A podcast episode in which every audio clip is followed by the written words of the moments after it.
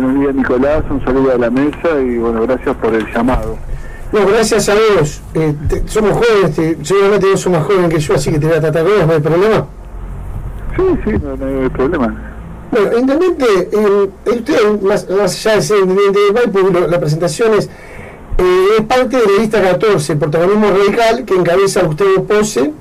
eh, que es candidato a presidente de la UCR provincial, del comité provincial, ¿no? Sí, yo en realidad soy el primer vocal, eh, obviamente que eh, estoy encabezando lo que es la lista y obviamente lo que es la quinta sección electoral, acompañando a Gustavo Pose y obviamente a, todo el equipo de la lista 14, que bueno, que venimos trabajando ya hace un par de meses, cuando empezamos a a, ver que bueno que el radicalismo necesitaba un cambio, que necesitaba una imagen fuerte, una imagen obviamente de gestión que pueda llevar las cosas para adelante. Bueno, eh, Gustavo se acercó y bueno, empezamos a trabajar y bueno, ahí empezamos también a trabajar con todo el equipo de, Martín Lustó, Evolución, así que bueno, estamos trabajando y bueno, apuntando que de acá a dos meses, que es el 21 de, de marzo, podamos ganar las, las elecciones en, la provincia de Buenos Aires, esta interna que es tan importante para el radicalismo y poner al radicalismo en el lugar que se merece, ¿no? Eh, Matías, buenos días. Adriana Pichini la saluda. Buen día, Adriana. Eh, según sus palabras, terminemos con un radicalismo sumiso, servil y de rodillas. esa frase nos muestra los objetivos y la intención de renovación total del radicalismo actual. Eh, yo pregunto, ¿con qué herramientas y con qué estrategia cuenta el partido para encarar semejante empresa, que sería otro radicalismo dicho por usted? A ver, eh, en, primer, en primer lugar,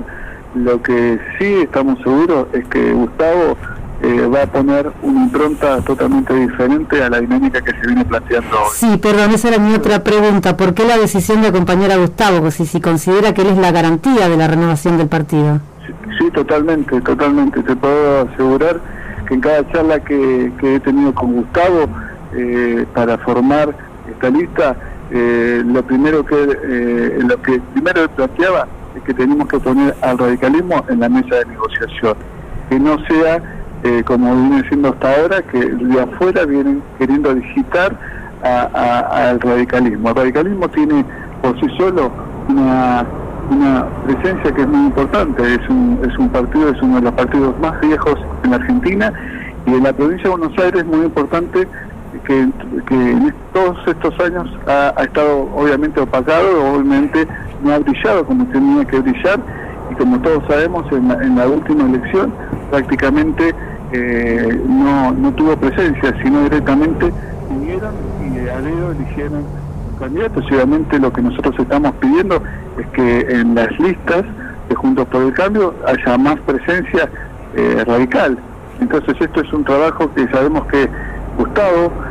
por el trabajo que viene haciendo en su distrito, en San Isidro, de gestión, realmente es impresionante y yo te puedo asegurar que cada charla que tenemos, él ya piensa eh, e ir abriendo todos los comités de cada distrito, porque lo que sabemos también es que en la Argentina la Unión Cívica Radical está en todos los pueblos y esto es lo que tenemos que seguir fortaleciendo y haciendo que, que esto, este partido que es tan, tan importante, volverlo a, poner en su lugar, al lugar que le corresponde. Eh, bueno, algo explicaba con respecto a la pregunta que le voy a hacer, eh, eh Intendente, eh, pero bueno, para profundizarlo, ¿en qué cree que falló o está fallando la actual conducción provincial de la Unión Cívica Radical? A ver, eh, allá por 2016, eh, cuando eh, se planteó hacer una interna, todos indicaron que era mejor estar acompañando a, Salvador, como era el vicegobernador, que tuviera esa imagen. Yo no estuve muy de acuerdo, pero bueno, acompañé esa decisión donde era había tres listas y las tres listas se armó una sola lista, que para mí era importante la interna. Pero bueno, ellos consideraron que no era necesario en ese momento y se juntó eh, Salvador, Maxi Abá y Carlos Fernández, que eran las tres listas que en su momento eh, eh, se ponían a, disputar. Y en el 2018, bueno, ahí fue, estuvimos dos años y en el 2018 eh, todos los intendentes queríamos, en cierta manera, una renovación. Y bueno, obviamente, desde una, sugerencia, desde, desde parte de, Juntos por el Cambio, que teníamos que acompañar a, Salvador para darle la importancia, esto y bueno, obviamente en el 2019 nos quedamos mirando muchas situaciones y obviamente no tomando la, importancia que tiene la música radical en la provincia de Buenos Aires. Esto fue lo que realmente nos enojó muchísimo a los intendentes eh, radicales. Eh, nosotros en los distintos foros nos manifestábamos, por eso hay, hay, muchas cosas que por ahí como intendente entiendo de, algunos colegas que obviamente estaban renegando de este, de, obviamente de, Salvador, de Maxi Abad y de Carlos Fernández, que bueno, que hoy estén eh, bueno acompañando a la, a la autorista. Pero bueno, yo creo que lo que sí me queda claro es que, en el último año fuimos eh, el furgón de cola y obviamente que nos, dieron, más allá de todas las situaciones, realmente fueron muy pocos y obviamente fueron eh, obviamente ubicados para las personas que estaban eh, en la lista eh, del comité, así que realmente tomamos la decisión de buscar otra iniciativa, de empezar a a que se le den todos los cargos que, se merece la música radical como partido, ¿no? Matías, em, sabemos que la elección va a ser bastante peleada, o por lo menos creemos, desde acá desde Mar del Plata, no sé cómo se estará viendo desde, desde el Comité Central Provincial. ¿Ustedes tienen algún número que les pueda indicar más o menos cómo se está desarrollando esta contienda? Mira, a ver, yo te digo que cuando empezamos allá en septiembre armar los Zoom con los distintos distritos estaba bastante difícil, pero hoy entiendo que eh, va, vamos avanzando y mucha gente cambiando para, obviamente para, para la lista 14, para acompañarnos y obviamente eso va a hacer que, podamos llegar a, en, la, en la quinta sección, que es la, la, sección que estoy trabajando, eh, va, va, va, les va a sorprender a todos eh, el número que podemos llegar a sacar. Lo más importante es, en, cierta manera, es estar en todos los distritos, en que la, interna se realice el 21 de marzo, es muy importante, así que seguramente vamos a estar eh, cabeza a cabeza eh, peleando la quinta sección, que como todos sabemos es una sección que es muy importante la oposición, pero bueno, obviamente vamos a trabajar para para que podamos eh, eh, palo a palo y eso nos va a dar eh, un, triunfo obviamente rotundo en toda la provincia de Buenos Aires. nosotros somos Radio La Red de Mar del Plata y Región Marisierra, le decimos, una repetidora de la red central, la M910. Nosotros por FM, lo digo para que los afiliados de la UCR de Mar del Plata, Miramar, Tandil, Balcarce, Villa Gesell, bueno, también de Maipú, que escuchan en vivo por FM y online nos pueden escuchar de todos lados, pero básicamente estamos hablando de Ciudad de la quinta sección electoral. ¿Cómo pueden hacer para ir a votar el día de la elección?